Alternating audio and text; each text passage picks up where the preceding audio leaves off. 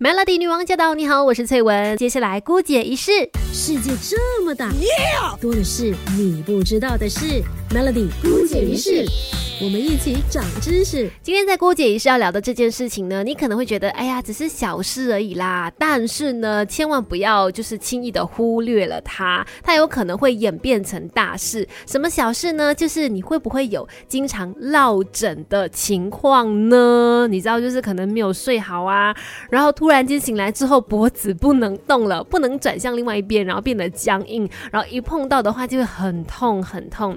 落枕虽然说是一件。嗯，不是什么危及性命的大事，不过呢，它的确会造成一些生活的不方便哦。就是你突然间人整个人变得很僵硬，那工作起来呢，可能就是会有点麻烦啦。而且别人不小心碰到你，你可能会生气气这样。所以落枕，哎，我们今天来聊这个话题了。为什么会有落枕的情况出现呢？那落枕呢，它其实就是我们的颈部、我们的颈项的肌肉呢急性收缩引起疼痛。那为什么会发生落枕的情况呢？有两大原因。第一个就是我们的脖子，我们的颈部的肌肉拉伤了，或者是它收缩。第二呢，就是发生或者是合并颈椎小关节错位。那刚才讲了嘛，落枕就是你突然间睡觉起来之后呢，感受到你整个脖子非常的紧绷，然后很酸痛啊，然后你的脖子就会变得很僵硬，没有办法左右摇摆呀、前后晃动啊等等。然后你也会为了避开那个痛的位置呢，常常呈现某一种斜斜的角度。这样，其实有的时候呢，严重起来的话呢，这种疼痛感它还会牵连到呃肩膀啦、背部啦、手臂啊，